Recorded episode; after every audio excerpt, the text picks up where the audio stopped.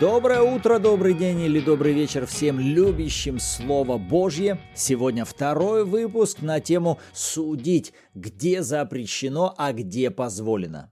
И где бы вы нас не слушали, в Ютубе, на платформе подкастов, либо в соцсетях, мы рады тому, что вам нравится изучать Слово Божье. Вы на канале Арим, с вами Руслан и Ирина Андреевы, и это подкаст «Библия. Читаем вместе». И перед тем, как приступить к Божьему Слову, давайте помолимся. Отец, во имя Иисуса, мы нуждаемся в Тебе, в Твоей мудрости, сходящей свыше. И никто другой, как только Ты через Духа Святого можешь наполнять нас ею. Мы открываем себя для принятия Твоего служения. Говорим, мы нуждаемся в Тебе. Во имя Иисуса Христа. Аминь. Аминь. И сегодня мы с вами обратимся к книге Судей, второй главе, и прочитаем историю, которая произошла с Израилем в обетованной земле. Но прежде чем мы приступим с вами к чтению этого местописания, давайте попробуем сформулировать определение такого понятия, как суд. Кстати, друзья, интересно, что вы думаете по этому поводу? Как вы понимаете слово «суд»? Дайте знать обратную связь в комментариях, как бы вы дали определение своими словами, как вы это понимаете, такому понятию, как суд. И затем мы сможем с вами сравнить наши понятия. Хорошо, представим, что вы уже отпустили паузу. Итак, переходим к тому, чтобы дать определение понятию суд. Итак, если мы посмотрим с вами на классическую модель гражданского суда, то мы в ней увидим с вами обязательные три следующие составные. Первое. Всякий суд прежде всего должен дать оценку тому или иному происшествию, и эта оценка дается на основании прежде утвержденных законов. То есть для того, чтобы состоялся какой-либо суд, должна быть прежде утверждена какая-то конституция, должен быть прежде утвержден какой-то свод законов. Что первично, суд или утверждение конституции? Конечно, вначале нужно утвердить какую-то конституцию, какой-то свод законов, с которыми согласилось все государство или все общество. Итак, это первый пункт, который обязательно входит в судебный процесс. Дать оценку на основании прежде утвержденного закона. Второе, что должен сделать суд, смотрите, оценка дана, ясно определены, кто сторона потерпевшая, кто сторона виновная, после чего суд должен определить воздаяние. Это вторая составная – определение воздаяния. Воздаяние как стороне потерпевшей, так же и воздаяние стороне виновной или преступной. После чего суд должен озвучить, вынести свой приговор. Третья обязательная составная – вынесение приговора. И только после того, как суд вынесет приговор, следующая инстанция, назовем так, исполнительная служба, должна привести приговор в исполнение. Как в отношении стороны потерпевшей, так и в отношении стороны виновной или преступника. Итак, вот три обязательные составные, которые входят в такое понятие, как суд – Первое. Дается оценка на основании Конституции. Второе. Определяется воздаяние. Третье. Выносится приговор. Думаю, что с этими основными тремя составными каждый из вас согласится. Их-то мы как раз и будем с вами учитывать в нашем изучении того, как Бог совершает суд со своей стороны, и затем что из себя должен представлять наш суд, когда мы будем его осуществлять. Так вот, теперь, имея вот такое определение суда, давайте и перейдем к нашей истории с израильским народом и попробуем увидеть наличие этих трех составных в этой истории. Итак, вторая глава с первого стиха. «И пришел ангел Господень из Галгала в Бахим и сказал, «Я вывел вас из Египта, и вел вас в землю, о которой клялся отцам вашим дать вам. И сказал я, не нарушу завета моего с вами вовек. И вы не вступайте в союз с жителями земли сей, жертвенники их разрушьте. но вы не послушали гласа моего. Что вы это сделали? И потому говорю я, не изгоню их от вас, и будут они вам петлею, и боги их будут для вас сетью. Когда ангел Господень сказал слова сии всем сынам Израилевым, то народ поднял громкий вопль и заплакал.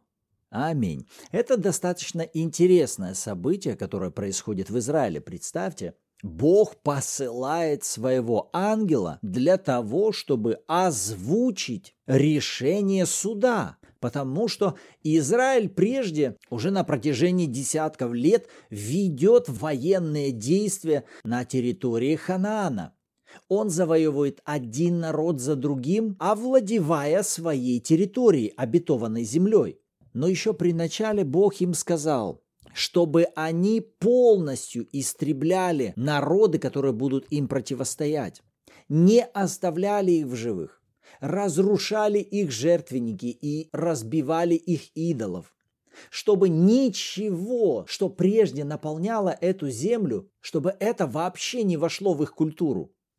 Но если вы прочтете первую главу книги Судей, то вы увидите, что практически каждая из колен выбрала некую вот такую экономическую мудрость и решили, ну давайте мы оставим те народы, которые мы захватили, мы сделаем их данниками, то есть они будут нам дань платить, восстать они на нас не восстанут, а налоги для развития в нашу экономику будут приходить Зачем же нам убивать-то? Пусть себе живут. И в результате они оставили многие народы жить на своей территории. Но вместе с ними остались же и их идолы. Да, вроде бы Израиль сейчас не превратился в идолопоклонников или богоотступников. Они просто решили, ну давайте чуть-чуть мы будем рассудительными. Не надо быть такими радикальными. Это же мудро. И вот здесь, друзья, важно не путать, какая именно мудрость становится активной. Потому что мудрости у нас тоже всего лишь две. Либо мудрость мы получаем от Бога, из Его Слова через Святой Дух, либо же есть другая мудрость, которую Иаков описывает как мудрость душевная, земная, и затем он показывает, с кем она сотрудничает и взаимодействует. Бесовская, то есть она взаимодействует с нечистым духовным миром. Поэтому вот здесь запишите себе важную мысль, что всякая мудрость, она имеет источником либо Бога, либо царство тьмы. И то, что может звучать в принципе вполне логично, это еще не значит, что это равно мудрость, сходящая от Господа. Почему это важно? Да потому что результаты будут разные. Вроде бы и то, и то звучит красивым словом «мудрость». Ведь мудрость бесовская по Якову, да, ведь это тоже называется мудростью. Слово-то красивое. Но вы посмотрите, что оказывается даже мудрость, она может иметь бесовские корни. И почему это важно? Потому что это приводит к результатам соответствующего царства. Понимаете, вы не можете использовать мудрость бесовскую и при этом получать результаты от нее Царства Божьего. Так не бывает. И когда вы пользуетесь мудростью от Господа, это не будут открытые двери для того, чтобы взаимодействовать с бесами. Нет. Как Иисус говорит, по плодам их узнаете их.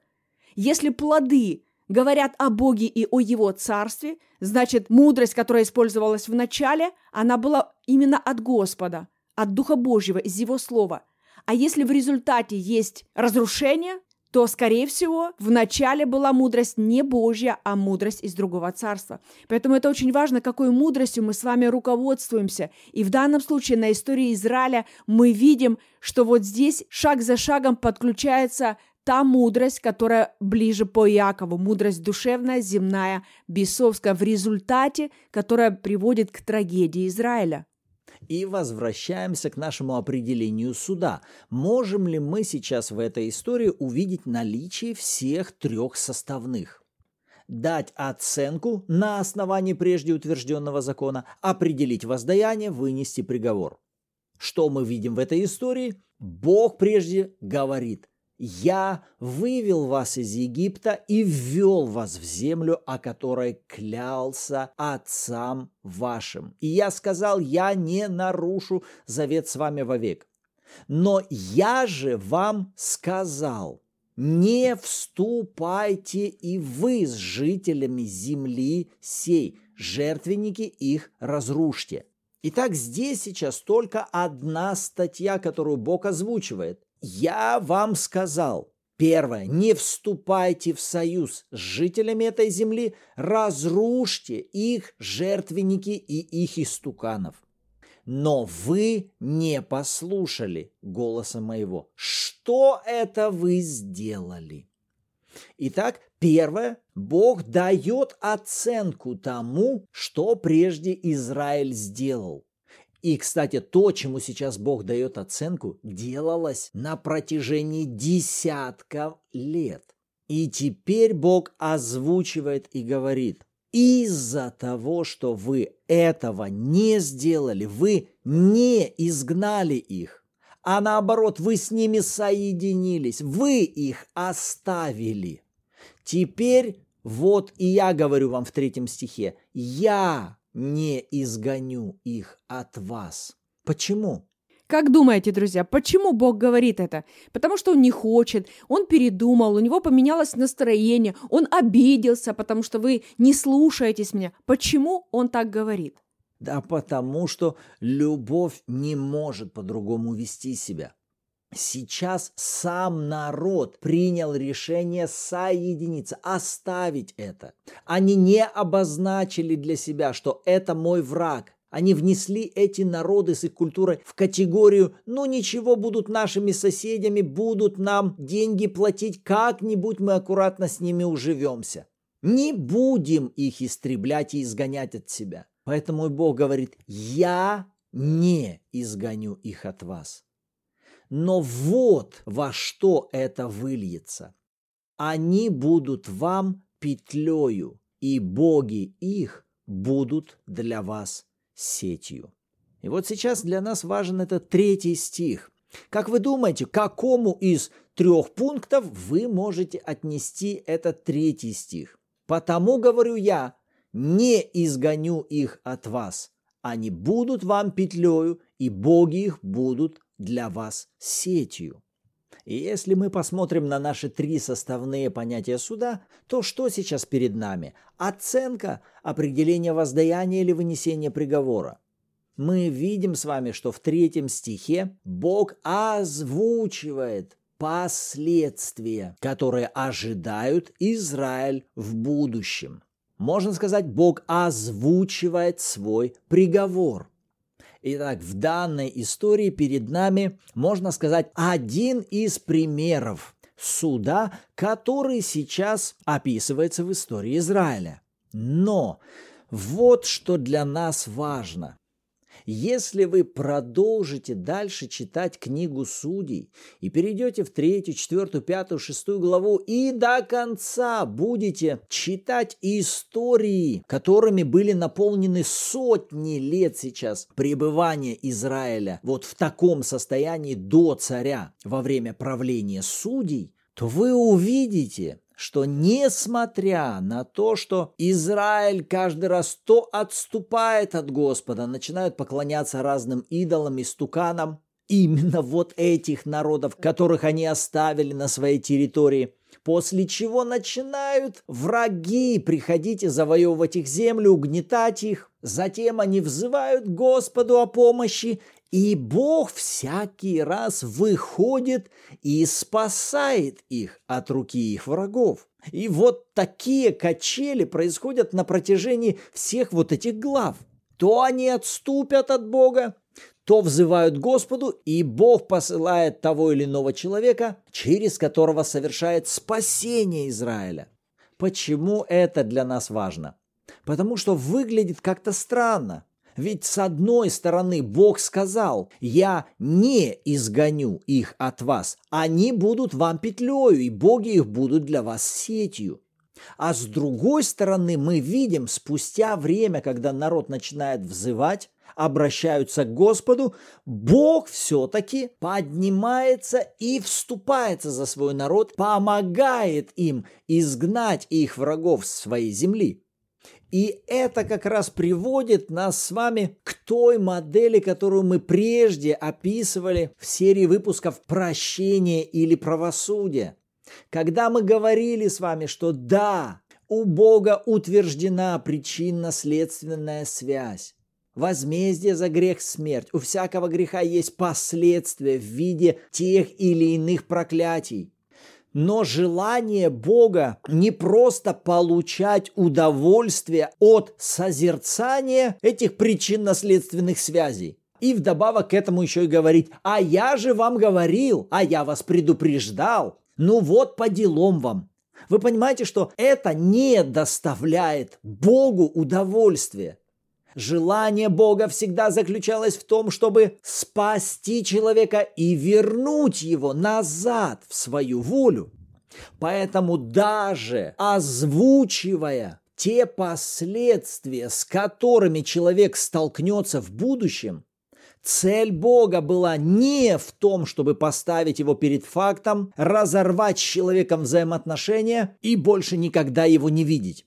Нет, даже озвучивая человеку или своему народу те последствия, которые их ожидают, Бог никогда при этом не переставал занимать позицию ищущего того, чтобы все равно спасти человека и избавить даже из тех последствий, в которые он направляется – Поэтому если мы с вами зададимся вопросом, а была ли возможность даже здесь, во второй главе книги Судей у Израиля, после того, как он озвучил им результаты, которые теперь им придется пожинать в своем поколении, в поколении грядущем, тем не менее, мог ли народ получить от Бога возможность избавляться от проявления вот этих последствий?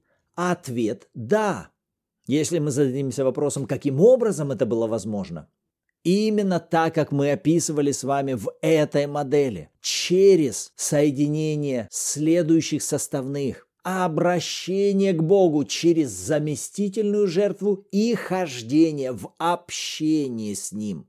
С какой целью? Чтобы получать от Него Слово, для спасения, для того, чтобы начинать приводить волю Божью к все большему и большему и большему проявлению. Аминь. Итак, вот что нам важно было выделить в этом выпуске, обозначить, что из себя представляет такое понятие, как суд, увидеть это на одном из примеров в истории Израиля, но также увидеть, как продолжает вести себя Бог даже после того, как даст оценку, определит воздаяние, вынесет или озвучит приговор, как он продолжает вести себя и какую позицию занимает в отношении своего народа. Более детально мы еще будем говорить с вами об этом в следующих выпусках. И для тех из вас, кому интересно обсудить это, задать свои вопросы, послушать размышления других участников проекта на эту тему, добро пожаловать в чат Bible в Телеграме. Кто хочет в этом участвовать, добро пожаловать. Каждую субботу в 14.00 по киевскому времени у нас проходят онлайн-эфиры в аудиоформате, где вы сможете послушать эти самые откровения и размышления других участников, задать свои вопросы и при желании поделиться своими откровениями. Также, конечно же, в соцсетях мы продолжаем эту тематику, рассматривать кусочек за кусочком, пазл за пазлом, поэтому подписывайтесь, чтобы не пропускать свежие выпуски и быть в теме. И в завершении давайте поблагодарим Господа. Отец, мы благодарим Тебя за Твою благость, милость, за праведные суды Твои и за великую любовь Твою, явленную нам в Сыне, спасающий до конца, любящий нас – всегда открытый для того, чтобы принимать нас, мы благодарим Тебя за Твою верность и за Твое служение Спасителя. Во имя Иисуса. Аминь. Аминь. Рады были быть сегодня с вами. В следующем выпуске услышимся. Всем благословений.